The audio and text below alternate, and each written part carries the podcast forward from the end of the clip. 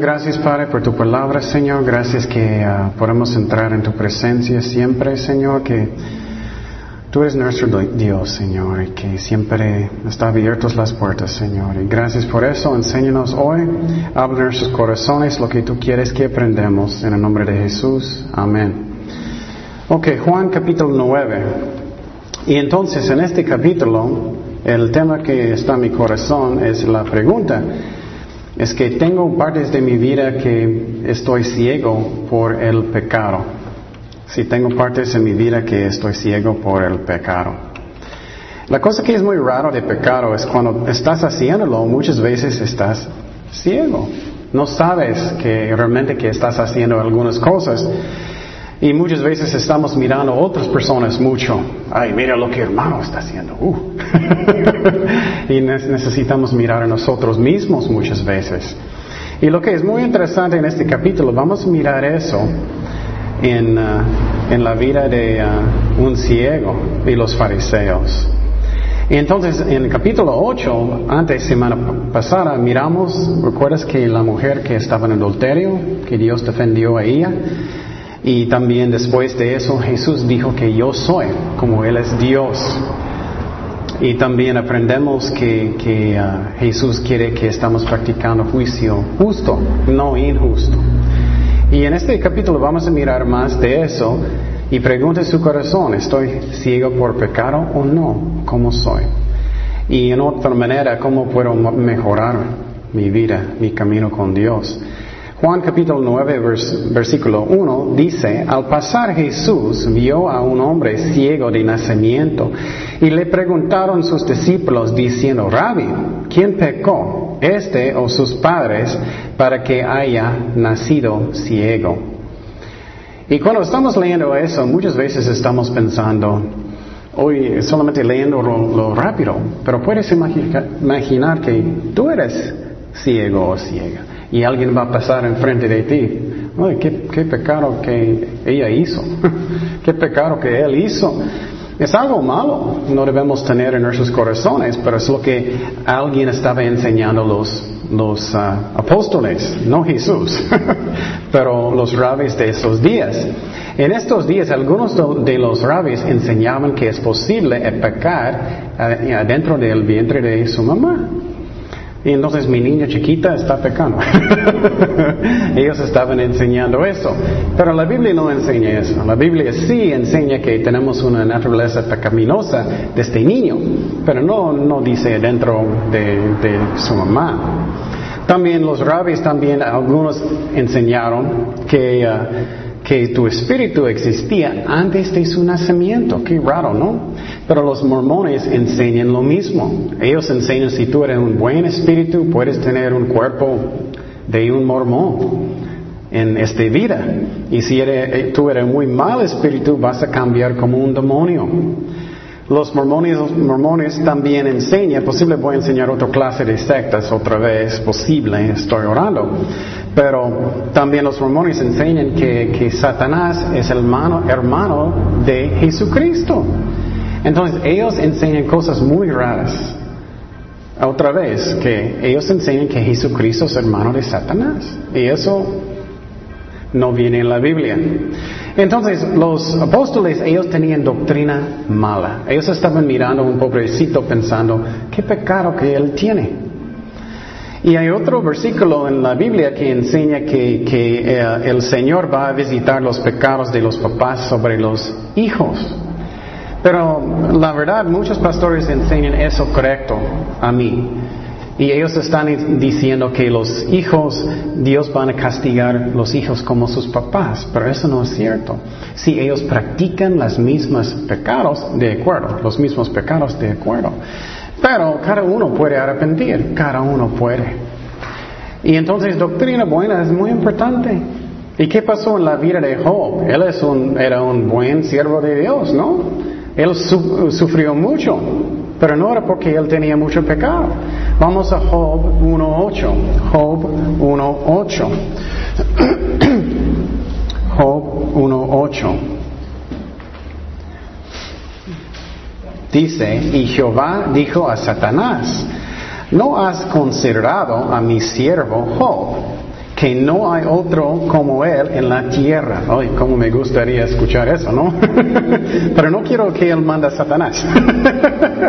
Varón perfecto y recto, temeroso de Dios y apartado de mal.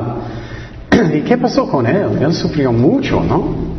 Él sufrió y Dios permitió a Satanás atacarlo. Él perdió todas sus cosas, su, su familia, todo. Solamente su esposa quedó porque ella era mala. y él perdió su salud también y él tenía muchos, muchos daños en su cuerpo, pero él era bueno. Entonces siempre cuando miras a alguien sufriendo de, de una enfermedad, no significa que ellos tienen pecado. Es muy importante que tenemos buena doctrina. Y a veces sí, a veces sí alguien está sufriendo porque ellos hicieron pecado. Porque, por ejemplo, si estabas tomando alcohol por muchos años, ¿qué, puede pasar con su cuerpo? Mucho daño, ¿no?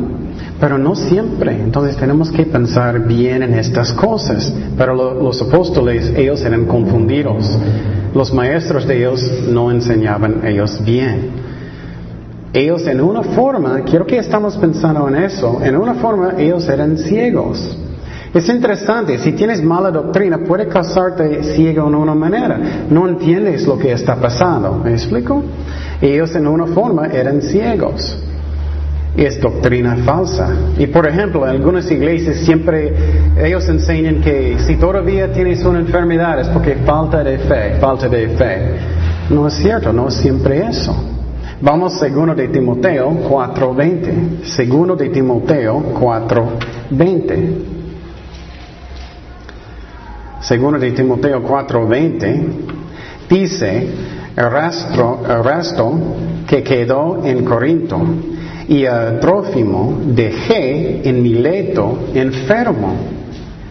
Qué interesante. Entonces lo que pasó es que había alguien muy enfermo en Mileto. Pero Pablo no, Pablo no podía sanarlo con oración.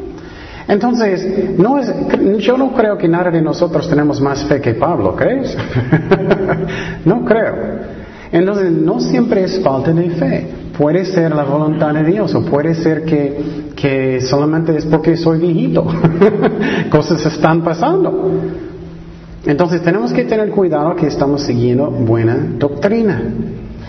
Y entonces algunas iglesias enseñan que tienes que hablar en lenguas para, para tener el bautismo del Espíritu Santo. No es cierto, puedes manifestar en otras formas. El más importante es amor. Es amor. Otra forma puede ser cualquier don espiritual. Y yo recuerdo un, pobrecito me escribió y él dijo, oh, mi pastor me dijo que sí, nunca, nunca puedo tener miedo de nada, nunca. Y si tengo, estoy muy mal. Estoy pensando, qué lástima. Necesitamos leer la Biblia para saber qué es la verdad. Vamos a Hechos 17, 11. Entonces los apóstoles, ellos no sabían muy bien lo que estaba pasando. y Jesús, vamos a mirar, van a corregirlos. Pero en Hechos 17, 11, eso es mi favorito versículo para mis clases en la escuela, y estos eran más nobles que los que estaban en Tesalónica, pues recibieron la palabra con toda solicitud, escudriñando cada día las escrituras para ver si estas cosas eran así. Entonces yo tengo la responsabilidad de estudiar. Y el problema es que muchas personas solamente repiten lo que dicen el pastor. Y siempre estoy diciendo, no crees solamente porque yo estoy diciéndolo, otro pastor, otro maestro, pero necesitamos leer la Biblia. Eso es lo que necesitamos. En 1 de Timoteo 4.6 dice, 1 de Timoteo 4.6, si esto enseñas a los hermanos, serás buen ministro de Jesucristo, nutrido con las palabras de la fe y de la buena doctrina que has seguido. Entonces, doctrina buena es importante, es importante. Pablo dijo eso. Seguimos en Juan 9, 3 y vamos a mirar que Jesucristo va a corregirlos. Él dijo, respondió Jesús, no es que pecó este ni sus padres, sino para que las obras de Dios se manifiesten en él. Entonces Jesús dijo, sus papás no pecaron, ni él. Él, para que él, tenía este um, enfermedad, no enfermedad que él no, podía, podía, ver, ciego. Y entonces no era un resultado de su paz ni pecado. Pero la cosa que es muy interesante es que dice aquí para que se manifiesten en él la gloria de Dios. Y entonces es muy interesante eso. Entonces podemos entender eso como dos formas. Que Dios causó su, su ser ciego o que solamente Dios permitió. Puede ser uno de los dos, no sabemos, la palabra no dice, pero sí sabemos que Él permitió, eso sí, porque Dios está en control de todo. Y puede entrar en mi corazón, ¿por qué? ¿Qué es la razón que Dios permite? Y a veces cosas pasan a nosotros, es lo que aprendemos en la mañana, que no entendemos. Que a veces Jesús permite cosas que son difíciles que posible tienes amigos que tienen cáncer o lo que sea y no entendemos por qué. Pero Dios tiene razones por todo porque Dios es bueno. Pero es algo que es muy importante que entendemos porque a mí yo creo que ya estamos en los últimos días, que las cosas van a estar cambiando peor y peor. En Estados Unidos hoy es, es cambiando peor y peor cada día. Homosexualidad es más y más normal, casi cada día. Y entonces, y hay mucho más iglesias falsas, mucho, y solamente porque alguien es un pastor, un maestro, alguien que va a la iglesia, no significa que ellos son salvados. No significa. Tenemos que mirar el fruto, qué está pasando sinceramente con ellos. Y lo que va a pasar es que va, va a haber cosas que no entendemos. ¿Por qué eso está pasando, Señor? ¿Por qué? Pero sí sabemos que Dios es amor. Dice en la escritura, este es el mensaje que hemos oído de Él y os anunciamos. Dios es luz y no hay ningunas tinieblas en Él. Primero de Juan 1.5, si quieres. Y entonces es muy importante que aprendamos eso. Pero un versículo que mucho quiero fijar es Isaías 55.9. Isaías 55, versículo 9. Este versículo va a ser bien importante en los últimos días cuando cosas van a pasar y no entiendes. Y estás usando tu coco chiquito, tratando de entender lo que está pasando. Mira que dice, ¿cómo son más altos los cielos que la tierra? Así son mis caminos más altos que vuestros caminos y mis pensamientos más que vuestros pensamientos. Entonces, el más alto que el, cielo está más alto que la tierra son sus pensamientos. ¿Yo puedo alcanzar eso? No creo. Solamente Dios. Entonces, cada uno de nosotros tenemos cosas en nuestras vidas que está ciego y necesitamos pensar qué son. Seguimos en versículo 4 de Juan 9. Juan 9, 4. Jesús dijo, me es necesario hacer las obras del que me envió. Entre tanto que el día dura, la noche viene cuando nadie puede trabajar. Entre tanto que estoy en el mundo, luz soy del mundo. Entonces Jesús está diciendo que tengo que trabajar mientras todavía hay luz. Necesitamos trabajar mientras todavía hay luz. Y eso significa que en estos tiempos ellos no tenían um, luz en la noche, ellos no tenían focos, no tenían nada de nada. Y entonces necesitamos pensar en eso, que en estos tiempos no había luz. Y Jesús está enseñando que necesitamos trabajar mientras todavía hay luz.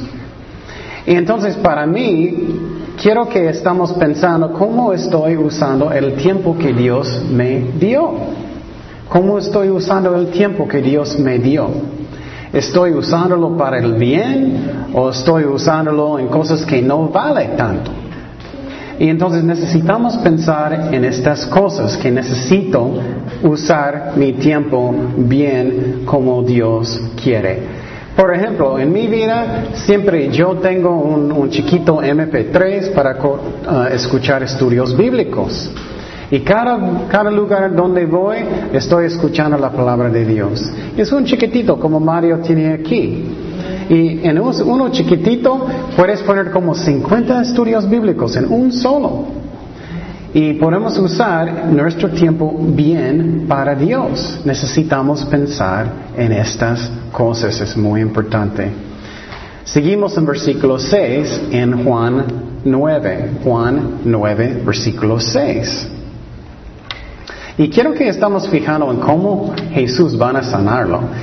Dicho esto, esculpió en tierra y hizo lodo con la saliva y, untó con el lodo los ojos del ciego. Y qué increíble es eso, ¿no?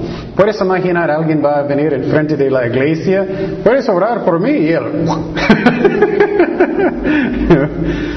y entonces, una manera, la razón que creo que Jesús hizo eso es porque Él quiere que no estamos pensando que Jesús siempre trabaja en la misma manera.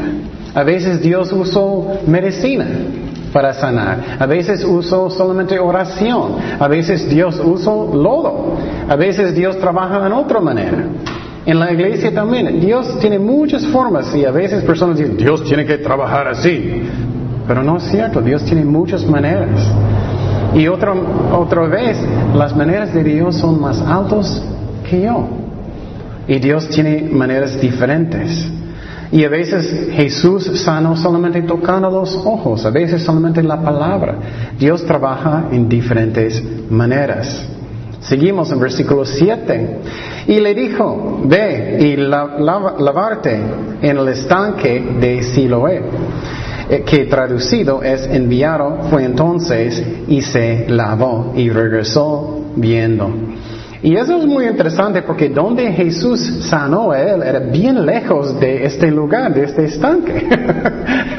Entonces él tenía lodo en sus ojos y él estaba caminando hasta muy lejos para solamente lavar sus ojos.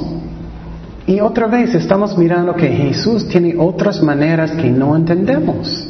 A veces es posible Dios va a decir, tienes que esperar más tiempo para sanarte, tienes que hacer otra cosa. Las maneras que Dios son más altos sus caminos que míos. Entonces, pregunta su corazón hoy. Siempre estoy pensando, Dios tiene que trabajar en esa manera, en esta manera, o pensando, no, Dios tiene su manera y tenemos que buscar como Dios quiere. Seguimos en versículo 8, Juan 9, 8. Dice entonces los vecinos y los que antes le habían visto que era ciego decían, ¿no es este el que se sentaba y mendigaba? Unos decían, Él es, y otros, a Él se parece. Él decía, yo soy. Y le dijeron, ¿cómo te fueron abiertos los ojos? Respondió Él y, dijo, aquel hombre que se llama Jesús hizo lodo, me untó los ojos y me dijo, ve a Siloé y lávate. Y fui y me lavé y recibí la vista. Entonces le dijeron, ¿dónde está Él? Él dijo, no sé. Entonces el hombre que era ciego, ellos todos estaban preguntándole, ¿cómo puedes ver? ¿Cómo puedes ver? Y él explicó a ellos. Y entonces sus vecinos querían llevarlos a los religiosos, a los fariseos, y vamos a mirar lo que va a pasar. Versículo 13. Juan 9:13 dice, llevaron ante los fariseos al que había sido ciego, y era día de reposo cuando Jesús había hecho el lodo, y él había abierto los ojos. Entonces ellos van a enojar porque es el día de reposo. Y eso es hipocresía. Y miramos en otros pasajes en la Biblia que Jesús dijo, hey, si tu burrito van a caer en un pozo, vas a sacarlo en el día de reposo, ¿no? Pero ellos van a enojar con él por sanarlo. Volvieron pues a preguntarle también los fariseos cómo había recibido la vista. Él les dijo, me puso lodo sobre los ojos y me lavé y, y veo, y veo. Entonces algunos de los fariseos decían, este hombre no procede de Dios. Mire los religiosos. Tenemos que tener mucho cuidado. Y, eh, eh, siempre quiero decir eso, que no estamos siguiendo un pastor primero que estamos siguiendo a Cristo primero. Porque cualquier pastor puede caer, puede equivocar. La palabra de Dios es la fundación de todo. Y ellos son los religiosos líderes en Israel los más altos. Ellos son completamente equivocados. Entonces algunos de los fariseos decían, este hombre no procede de Dios porque no guarda el día de reposo. Otros decían, ¿cómo puede un hombre pecador hacer estas señales? Y había disensión entre ellos. Entonces ellos estaban peleando, algunos diciendo si Él es de Dios y algunos no. Y algunos de ellos eran muy ciegos. Eso es lo que quiero que fijamos. Es muy interesante, ¿no? El hombre era ciego, pero ¿quién realmente es ciego? ¿Quién son los ciegos en este capítulo? Los fariseos. Los fariseos. Y eso puede pasar a nosotros también si no estamos mirando nuestros corazones, cómo estoy caminando con Dios, cómo estoy, estoy leyendo la Biblia para ver lo que es ah, la verdad o no. Seguimos en versículo 17. Entonces volvieron a decirle al ciego, ¿qué dices tú del que te abrió los ojos? Y él dijo que es profeta. Pero los judíos no creían que él había sido ciego y que había recibido la vista, hasta que llamaron a los padres del que había recibido la vista y les preguntaron. Y puedes imaginar los fariseos muy altos con sus vestidos y todo. Y ellos tienen el hombre que era ciego, ellos llevaron a sus pobres papás. y ellos van a preguntarle. Y entonces, uh, ¿y dónde estaba? Hasta que llamaron a los padres que había recibido la vista y les preguntaron diciendo, ¿es este vuestro hijo el que vosotros decís que nació ciego? ¿Cómo pues ve ahora? Sus padres respondieron y les dijeron, sabemos que este es nuestro hijo y que nació ciego, pero cómo ve ahora no lo sabemos. Y eso vamos a mirar Parece que es una mentira, ellos saben, pero ellos tenían miedo.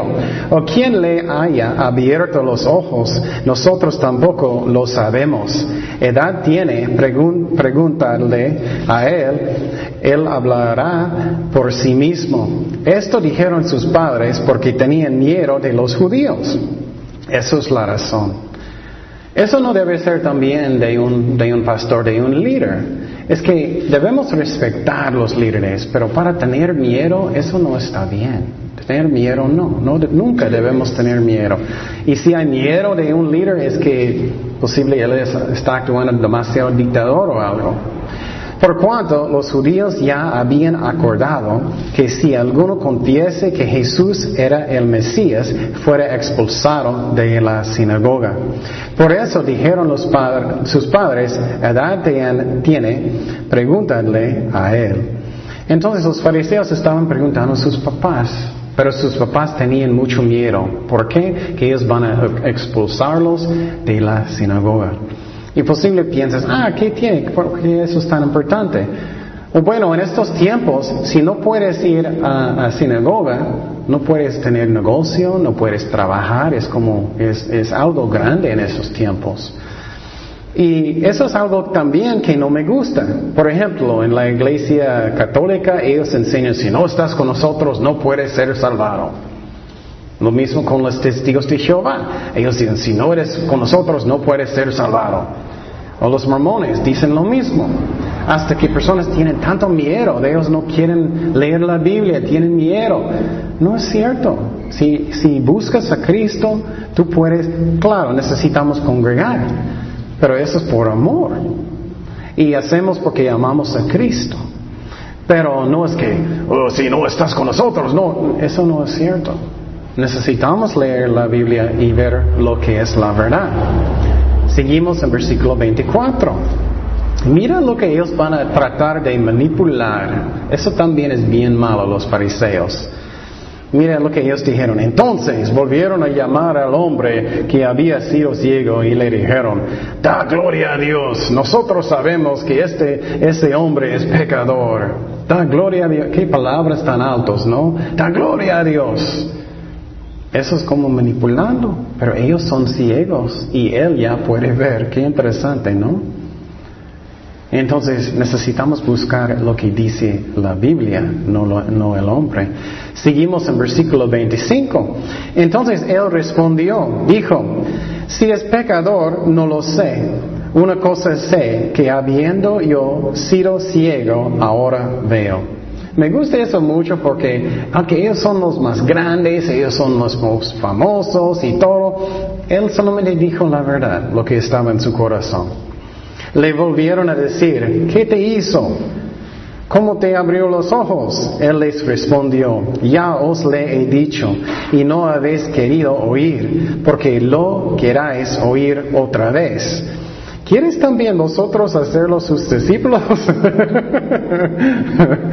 Ellos se enojaron mucho con eso, vamos a ver. Y entonces él tenía valor. Tiene, necesitas valor para buscar la verdad. Y, y quiero decir otra vez, nosotros podemos estudiar la Biblia, podemos averiguar qué es la verdad. Hay muchas iglesias, tenemos que estudiar para ver lo que es la verdad es que tenemos un mente y debemos usarlo, debemos buscar lo que Dios dice. Y los ciegos, ciegos eran quién? Los fariseos. Qué interesante, ¿no? Y pecado te hace ciego. ¿Qué pasó con la vida de Sansón que es tan triste?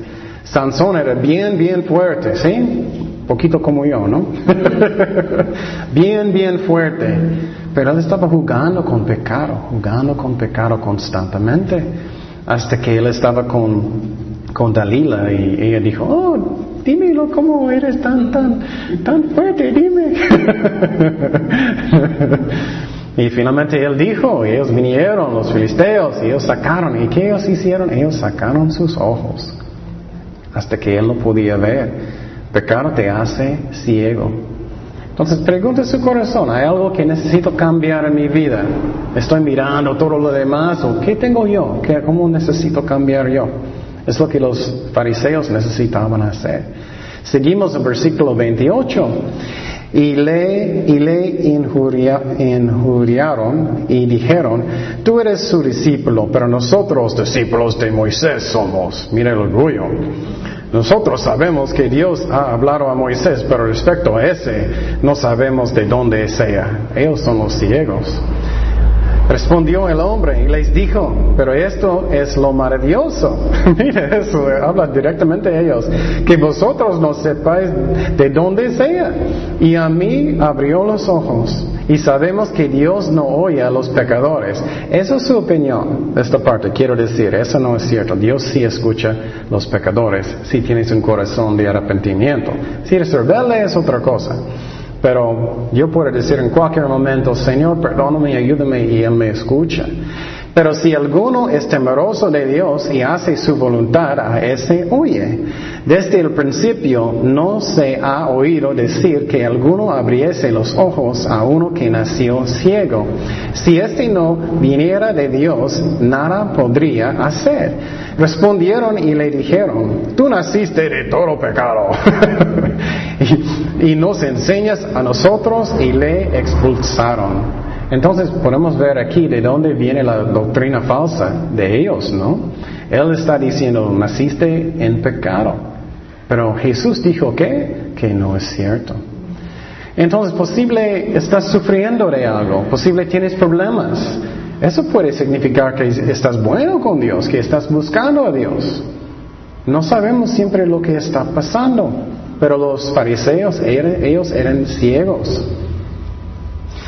Y entonces ellos dijeron, somos discípulos de Moisés, pero ellos no estaban siguiendo a Moisés tampoco. Ellos no podían ver, ellos eran ciegos, no podían ver que Jesús era el Mesías.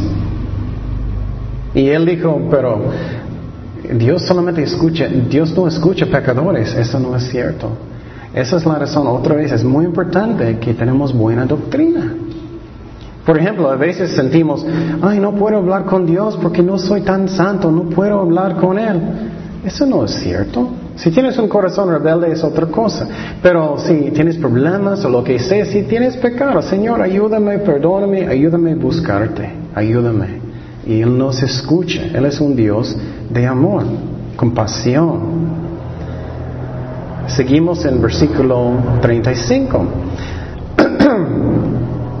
Oyó Jesús que le habían expulsado y hallándole le dijo, ¿crees tú en el Hijo de Dios? Respondió él y dijo, ¿quién es, quién es, Señor, para que crea en él? Le dijo Jesús, pues le ha visto y el que habla contigo, él es. Y él dijo, creo, creo, Señor, y le adoró. Qué bonito es eso, me encanta eso. Ellos expulsaron él de la sinagoga. ¿Y quién buscó a él? Jesús. Qué bonito, ¿no? A veces sentimos solos, que nadie va a buscarme, que me siento, nadie me entiende, nadie me ama, nadie me, quiere entender. Y Jesús buscó a Él. Qué bonito. Y a veces sentimos solitos y que nadie importa, pero a, Dios sí. Él buscó a Él y Él dijo, ¿crees en el Hijo de Dios? Y Él dijo que sí. Y qué hermoso es eso. Jesús dijo en, si tienes 100 ovejas y uno van a salir, ¿qué va a pasar? Jesús va a buscar el uno, ¿no? Y dejar los 99. Esto es el corazón que Jesús tiene para nosotros. Vamos a Lucas 15, 4. Lucas 15, 4 al 7. Y eso me encanta mucho porque a veces me siento, oh, Dios ama a mi vecino más que yo.